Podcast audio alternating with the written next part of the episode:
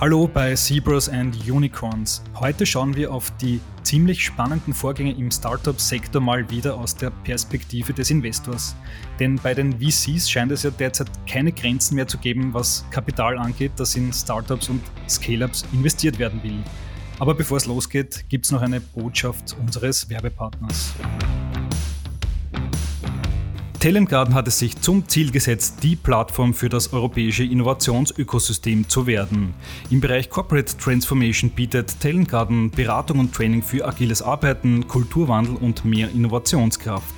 Schaut auf www.talentgarden.com vorbei und transformiert das digitale Mindset eures Teams für mehr Erfolg am Markt.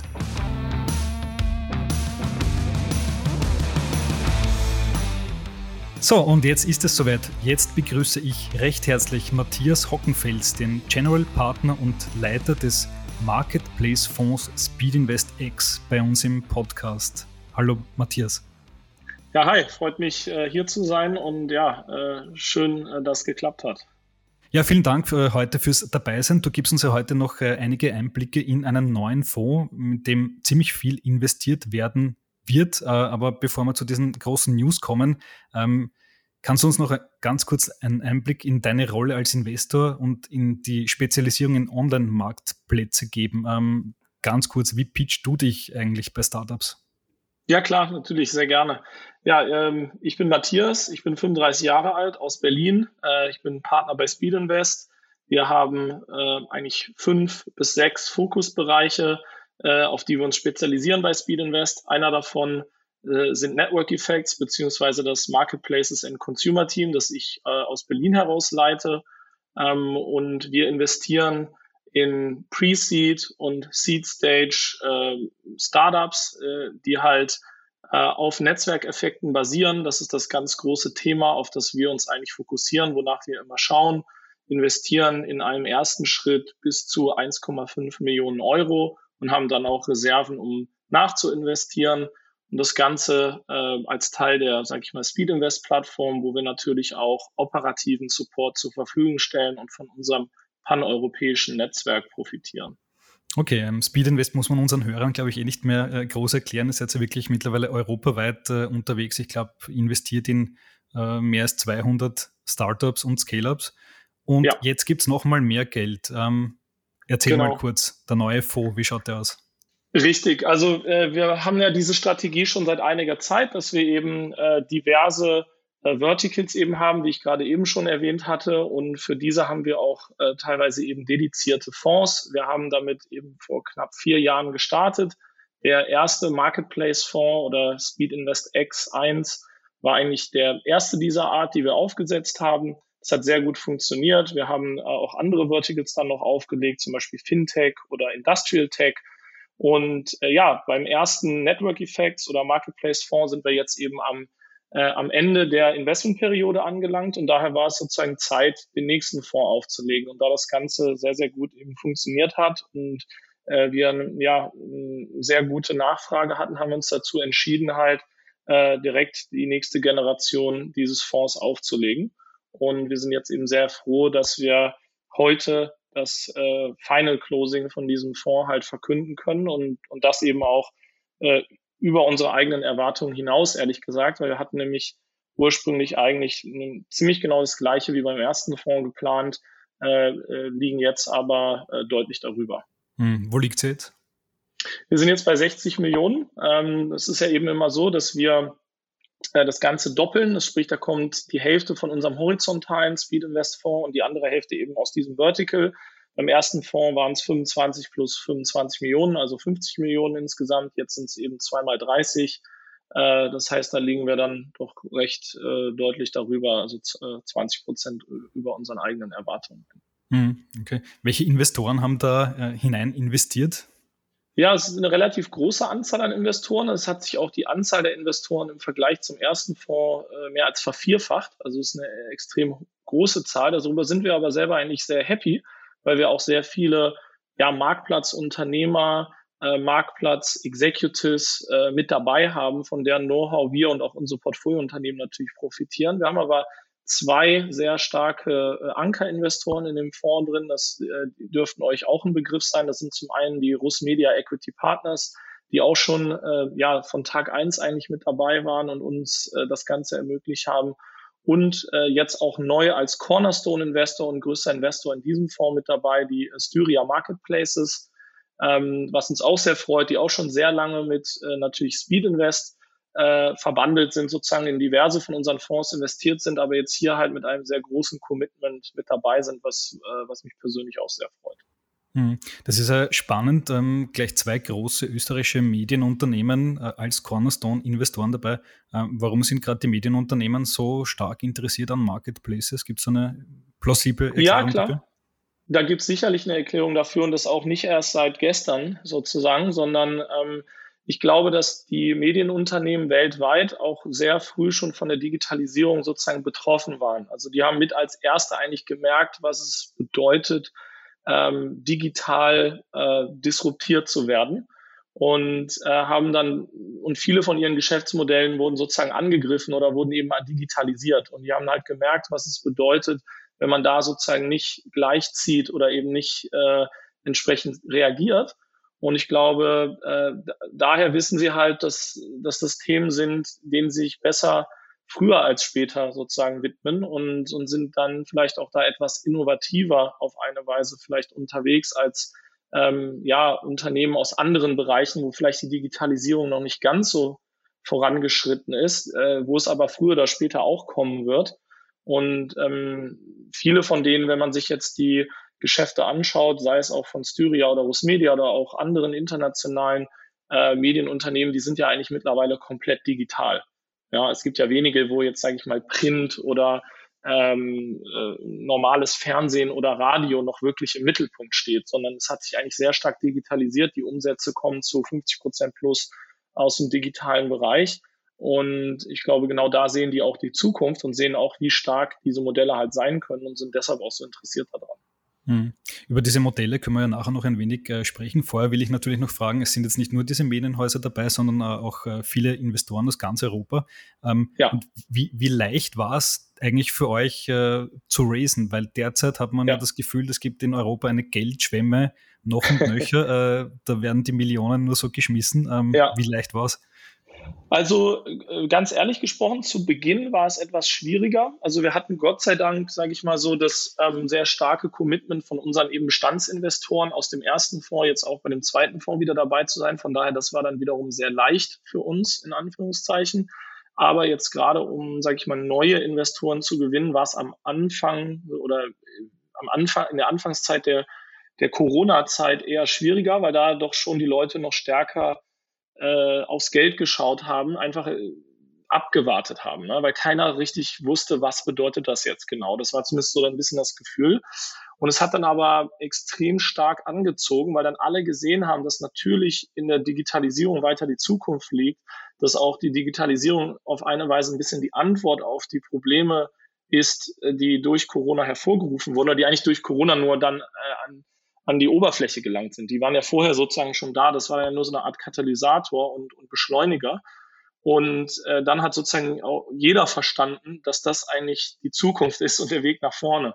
Und dann hat es auch entsprechend stark angezogen. Und ähm, wir hatten dann eben ein sehr gutes First Closing. Im November war das, wo wir eben äh, zwei Drittel schon von dem Fonds voll hatten, über zwei Drittel. Und jetzt sind wir halt, haben wir da ähm, fast nochmal das Gleiche sozusagen on top gesetzt, obwohl wir waren halt entsprechend überzeichnet dann jetzt am Ende. Und das hat dann in den letzten paar Monaten nochmal sehr stark angezogen. Ja, das muss man schon sagen. Wobei, was wir auch sehen müssen, wir haben natürlich ähm, jetzt in diesem Fonds eben sehr viele, auch kleinere sozusagen Investoren. Das heißt, es sind schon immer alles individuelle Gespräche, die man führt. Und das ist ja der gleiche Aufwand aus unserer Sicht, ob wir jetzt äh, weiß ich nicht, ein paar hunderttausend oder ein paar Millionen sozusagen von einem einzelnen Investor bekommen. Das unterscheidet sich ja fast gar nicht sozusagen. Und von daher kann man sich schon dann überlegen, wie viel, wie viel Arbeit da sozusagen reingeflossen ist. Hat aber auch teilweise dann wieder mit dem Interesse zu tun. Ist ja gut, wenn wir so viele haben und so viele Gespräche führen. Was heißt ja, die Leute wollen, sind interessiert und wollen investieren. Sonst würden wir ja gar nicht mit denen sprechen. Okay. Äh, kannst du noch ein paar Namen nennen? Wer ist da noch ja, an Bord gekommen? Gibt es da Prominenz? Ja, klar. Ja, klar, wir haben natürlich, ähm, was mich persönlich auch sehr freut, zum Beispiel den ähm, Jörg Gerbig mit dabei. Das ist der Gründer von Lieferando und eigentlich die Nummer zwei bei nach wie vor bei Just Eat Takeaway, was das äh, äh Mutterunternehmen von Lieferando heute ist. Das ist, glaube ich, aktuell mit um 15 Milliarden an der Börse bewertet. Ähm, in den habe ich selber mal investiert, als er nämlich Lieferando gegründet hat. Das war eins von meinen ersten Investments und es freut mich, dass er dann jetzt heute in uns oder in mich sozusagen zurück investiert. Das ist eigentlich so einmal den kompletten Kreis zu sehen äh, und über die Jahre halt, das ist eigentlich sehr, sehr schön. Äh, wir haben zum Beispiel auch den Justas Janaukas, das ist äh, einer der Gründer von Vinted, äh, vielleicht als Kreiderkreisel auch einigen Leuten bekannt, auch Unicorn, äh, was mich persönlich auch sehr freut. Wir haben zum Beispiel auch den Gründer von Anchor Store, das ist ein äh, Marktplatz, B2B-Marktplatz ähm, aus Frankreich.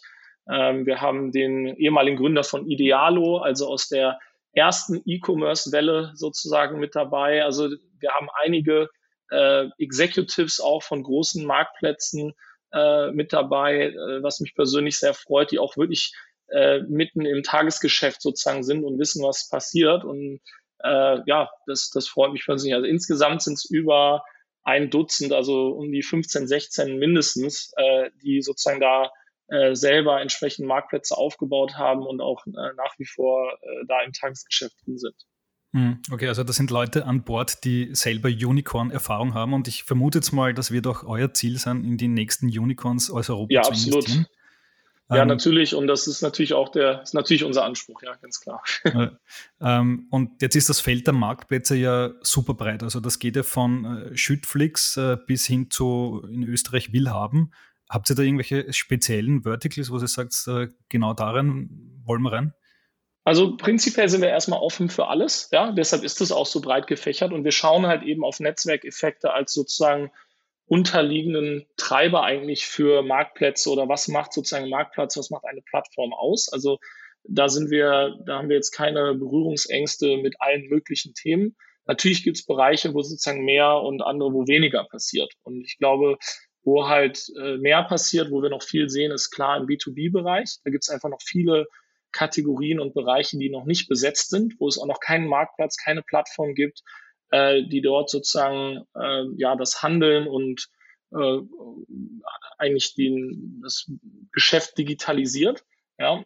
Ähm, auf der im B2C-Bereich äh, oder an Endkonsumenten sozusagen gerichtet, da gibt es schon einige Sachen, aber da gibt es sicherlich auch noch Verbesserungspotenzial und Kategorien, wo man einfach noch eine viel bessere äh, User Experience bauen kann und dadurch auch bestehende Plattformen äh, nochmal aufbrechen kann oder in diese Bereiche reinkommen kann. Ja, und ich glaube, das ist natürlich auch das, was vielleicht dann wieder auch für Medienunternehmen sozusagen interessant ist oder auch einfach denen, die solche Plattformen dann äh, gehören und die die entsprechend äh, operieren. Woran die natürlich äh, interessiert sind, ist zu wissen auch so ein bisschen, was, was kommt als nächstes und wer könnte mir jetzt zum Beispiel da auch mein Geschäft streitig machen. Ja. Mhm. Da ist man besser an Bord, als sich überraschen zu lassen. Ja, ist man besser an Bord, beziehungsweise auch so ein bisschen eben eine Versicherung. Ja, dass man einfach, äh, selbst wenn ich vielleicht dann davon überholt werde, bin ich zumindest irgendwie dabei und profitiere dann trotzdem davon. Du hast jetzt auch immer wieder erwähnt, diese berühmten Netzwerkeffekte, die ja. hat ja natürlich jeder gerne, aber ja. die sind ja nicht so leicht zu machen. Äh, woran genau. merkt ihr als Investor, ähm, dass so ein Netzwerkeffekt einsetzen kann? Gibt es da so ja. Kennzahlen, die ganz konkret darauf hindeuten? Es gibt Kennzahlen, die sind aber zu dem Zeitpunkt in der Regel, in dem wir investieren, noch gar nicht da. Das kann man es noch gar nicht sehen. Ja, typische Kennzahlen dafür oder was man sich anschauen würde, sind eigentlich Kohorten. Ja, dass sie, und das können Nutzer- oder Umsatzkohorten sein, in der Regel eigentlich äh, Nutzerkohorten. Zum Beispiel kommen die Leute zurück, nutzen die das Tool öfters. Gibt es zum Beispiel Word of Mouth, also verbreitet sich das irgendwie äh, gibt es da dann, man kann es sogar als Viralität, die jetzt ja seit Corona jedem auch ein Begriff ist, äh, man kann dann Viralitätskoeffizienten, was eigentlich eben genau der R-Wert sozusagen ist, den, den man auch kennt von Corona, auch für eine Plattform ermitteln und darüber sozusagen äh, die Viralität von einer Plattform identifizieren und sagen, wie stark die ist. Das sind Metriken, die kann man sich sozusagen anschauen. Das sieht man aber erst nach einer Weile. Eine andere Metrik, die man sich zum Beispiel auch anschauen kann, oder das, das was wir auch machen, aber das kommt dann eben auch über die Jahre, ist, wie viele von den potenziellen Kunden erreiche ich? Also was ist sozusagen, habe ich schon eine kritische Masse an Kunden erreicht? Da, gibt es unterschiedliche, sag ich mal, Barrieren oder äh, Thresholds, die man sozusagen überschreiten kann. Ähm, wir haben halt sozusagen als Daumenregel, wenn man jetzt quasi die dominierende Plattform in einem Bereich ist und die absolut sozusagen kritische Masse erreicht hat, dass man sozusagen 70 Prozent des potenziell adressierbaren Marktes oder der potenziell adressierbaren Kunden erreicht. Ja, und das ist zum Beispiel auch so, also wenn man jetzt Willhaben nehmen würde und man würde sagen, äh, sind auf Willhaben 70 Prozent der Internetnutzer in Österreich ja, zum Beispiel, wovon ich wahrscheinlich sogar ausgehen würde. Ja, das ist ein extrem starker Network-Effekt in dem Sinne und eine extrem starke ähm, eigentlich Wall, ja, Schutzwall um das Geschäftsmodell herum, den man halt nur sehr schwer durchdringen kann. Ja, und das ist natürlich was, was man jetzt zu der frühen Phase, in der wir investieren, noch gar nicht sehen kann. Ja, das kommt eben über die Zeit. Das heißt, wenn wir reingehen, schauen wir eigentlich viel mehr danach, ist das Potenzial da, dass man solche Netzwerkeffekte entwickeln kann. Ähm, gibt es in diesem Geschäftsmodell überhaupt Netzwerkeffekte? Ja? Ähm, sprich, wird, wird die Plattform stärker mit jedem potenziellen Nutzer, der dazukommt, für alle anderen? Ja? Gibt es so einen Sog nach innen? Ja? Ist es überhaupt vorhanden? Und wenn wir die Frage schon mal mit Ja beantworten kann, dann ist es schon mal sehr gut. Das ist natürlich auch wichtig, dass die Gründer oder das Team in diese Richtung denkt. Also bauen die das bewusst so mit ein, bauen die ihr Geschäftsmodell da drumherum.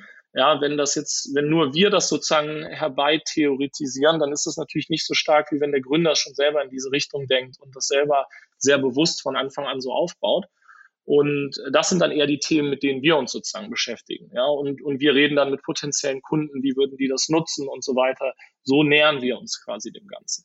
Mhm, okay, das ist eine, eine, eigene Wissenschaft, offenbar so Marketplaces hochzuziehen. Ein bisschen schon, ja. ja.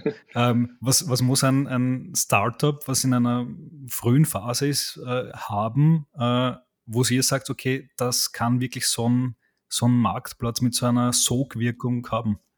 Ja, also ich denke, wichtig ist zum einen natürlich das Team dahinter. Verstehen die diesen Markt? Haben die da eine gewisse Expertise, gewisse Insights, die vielleicht keiner sonst hat? Und es muss auch nicht immer unbedingt zwingen heißen, dass die alle aus diesem Bereich selber kommen. Oft sind es ja auch gerade die, die die Dinge anders machen, die dann so einen bestehenden Markt disruptieren. Aber ich denke, es ist schon immer hilfreich, da so beide Welten ein bisschen zu kennen. Ähm, und ich glaube, ich immer sehr, sehr kundenorientiert da heranzugehen. Ja, also äh, was, das machen wir ja auch. Wir, wir im Prinzip, um das dann zu prüfen oder zu analysieren, wiederholen wir ja auch so ein bisschen die Arbeit, die die Gründer eigentlich selber vorher machen oder machen sollten, wenn sie was starten. Nämlich, wir sprechen zu potenziellen Kunden, wir sprechen mit Marktteilnehmern, wir sprechen mit Experten, versuchen sozusagen dann unser eigenes Bild zu formen. Und das sollten natürlich die Gründer selber auch schon vorher gemacht haben, ja, idealerweise und, und jetzt nicht komplett blind sozusagen da in irgendeine Sache reinzustarten. Ähm, und ich glaube, das ist sehr, sehr wichtig. Dann äh, geht es eben darum, nochmal dieser theoretische äh, Ansatz sozusagen, okay, ba baue ich das so auf, dass ich da Netzwerkeffekt drumherum bauen kann. Und wie sehen die aus? Kann man auch sogar mal auf Papier schreiben sozusagen und einfach zeigen, was für Netzwerkeffekte habe ich. Ja, je mehr, äh, äh, weiß ich nicht, je mehr Käufer, umso mehr Verkäufer sozusagen. Ja, das wäre so ein ganz klassischer und ein, einfacher und simpler. Ähm, das aber dann mal wirklich zu Papier zu bringen und aufzuschreiben, kann auch manchmal ganz spannend sein, auch für einen selber, um zu verstehen, wo sind die Wachstumstreiber von dem Modell. Mhm. Was wäre in eurem Portfolio das Paradebeispiel für so eine virale Plattform, die sich da rasend schnell verbreiten kann? Naja, sicherlich, also äh, sicherlich Schüttflix ist, ist auf jeden Fall einer, du hattest ja auch schon erwähnt, in, insofern, dass das, ähm, das ist auf der einen Seite auch ein bisschen ein Hyperlocal Marketplace, weil das halt sehr stark durch die Logistik getrieben ist. Also vielleicht nochmal für die Zuhörer, Schüttflix macht einen äh, Marktplatz für Sandschotter Kies. Und ähm, da geht's halt eben darum, dass man äh, das Baustellen äh, eben Sandschotter Kies bestellen und der wird dann äh, angeliefert, ja, von LKWs entsprechend aus einem Steinbruch in der Nähe oder einer, einer Schotter- oder Kiesgrube. Ja, und da kommt es viel auf Routenoptimierung an zwischen äh, zwischen eben diesen unterschiedlichen Standorten und wo das dann hingebracht werden muss, die Logistik drumherum. Und da kommt es auch darauf an, dass man möglichst viele Bestellungen hat, um das möglichst effizient zu managen, um zum Beispiel Leerfahrten natürlich zu vermeiden ja, äh, von den LKWs, dass die sowohl voll hin als auch voll zurückfahren, zum Beispiel, weil man zum Beispiel auch Aushub dann wegbringt, ja, und so weiter. Und äh, das sind eigentlich perfekte Netzwerkeffekte, wo man halt sieht, je mehr Teilnehmer es auf der Plattform gibt, umso größer ist die Wahrscheinlichkeit, dass so ein Truck voll beladen ist und dass er möglichst schnell auch gebucht wird und möglichst viel, ähm, ja, möglichst oft am Tag genutzt wird, auch nicht leer rumsteht. Ja. Ein anderes Beispiel genau zu dieser ähm, Utilization ist das englische Wort sozusagen dafür eben, dass das, dass so, so etwas genutzt wird, ist zum Beispiel Yardlink, was lustigerweise auch im PropTech-Bereich ist in, in ähm, Großbritannien. Und die haben eine Plattform, wo man ähm, Baumaschinen mieten kann. Ja, auch wieder für Baustellen. Und da geht es auch darum, einmal, dass die da hingebracht werden, die Baumaschinen, aber dass sie auch, oder von einer Baustelle zur anderen zum Beispiel, aber auch, dass sie natürlich möglichst oft genutzt werden, ja, dass sie eben nicht ungenutzt in der Gegend rumstehen. Und da auch wieder, je mehr Leute, je mehr Kunden es auf der Plattform gibt, umso mehr Anbieter es gibt, umso größer die Wahrscheinlichkeit, dass ich einmal als Kunde überhaupt eine freie Maschine finde. Und dann auch wieder umgekehrt auf der Seite des Anbieters, dass meine Maschinen möglichst viel genutzt werden und möglichst oft ausgebucht sind. Und ich sie immer die Routen optimieren kann zur nächsten Baustelle, wie ich sie hin und her bringe. Mhm. Und das sind eigentlich perfekte Beispiele eben für so Netzwerkeffekte. Umso mehr, desto mehr sozusagen. Ja. Mhm.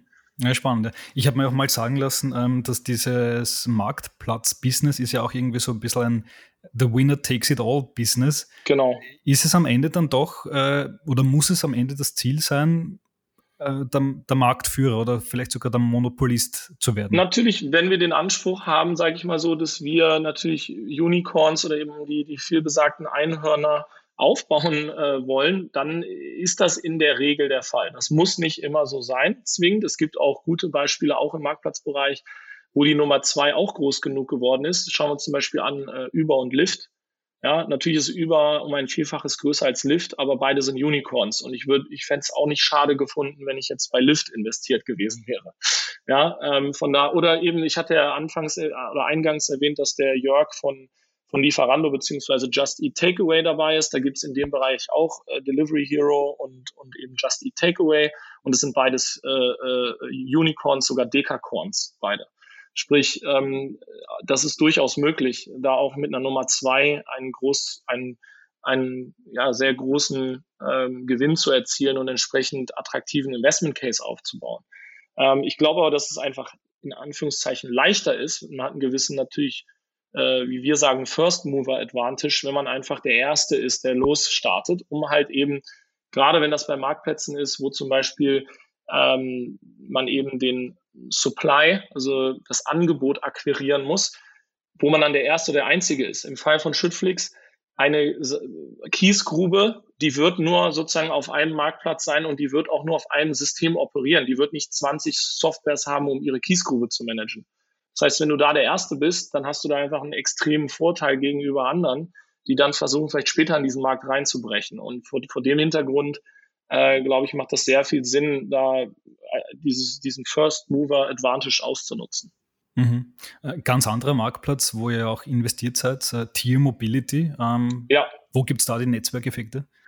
Das ist ein guter Punkt. Also ich glaube, bei Tier Mobility geht es eher so ein bisschen Richtung äh, Skaleneffekte. Ja, das sind halt nicht, nicht klassische Netzwerkeffekte. Das ist natürlich äh, umso mehr Kunden, umso äh, ja, mehr Scooter, die quasi äh, auch günstiger gekauft werden können. Ja, das sind eben die Skaleneffekte, die ich, die ich meine.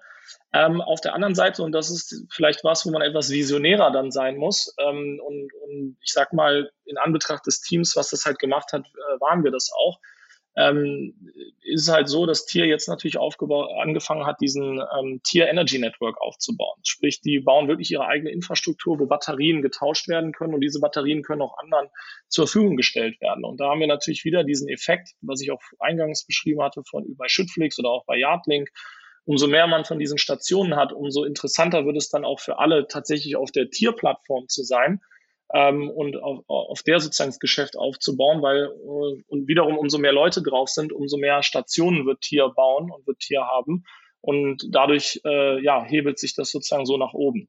Und das ist, glaube ich, was, das werden wir jetzt über die nächsten ja, Monate und Jahre noch, äh, noch sehen. Aber das war natürlich was, das war ganz am Anfang von Tier, als Tier gestartet ist, war das eine reine äh, Vision. Ja. Mhm. Das war natürlich mhm. noch nicht da.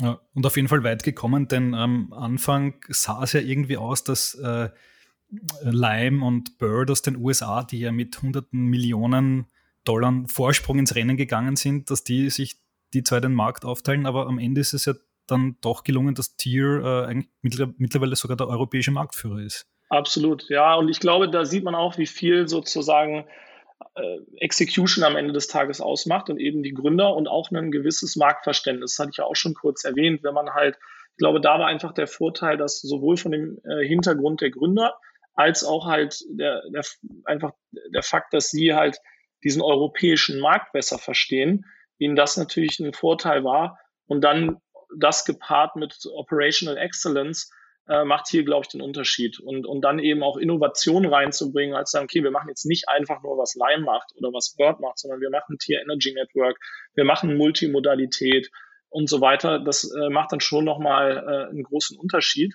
und ja, äh, führt letzten Endes dann dazu, dass sie da sind, wo sie sind. Und da auch wieder als Beispiel, die waren nicht First Mover, die waren vielleicht so ganz in Europa am Anfang ein bisschen First Mover, weil dann gerade Lime und Bird erst rüberkamen, aber sie waren definitiv jetzt, was das Modell an sich anging, keine First Mover, aber haben dann eben durch, durch glaube ich, eine extrem gute Umsetzung gezeigt, äh, dass, sie, dass man es trotzdem noch schaffen kann.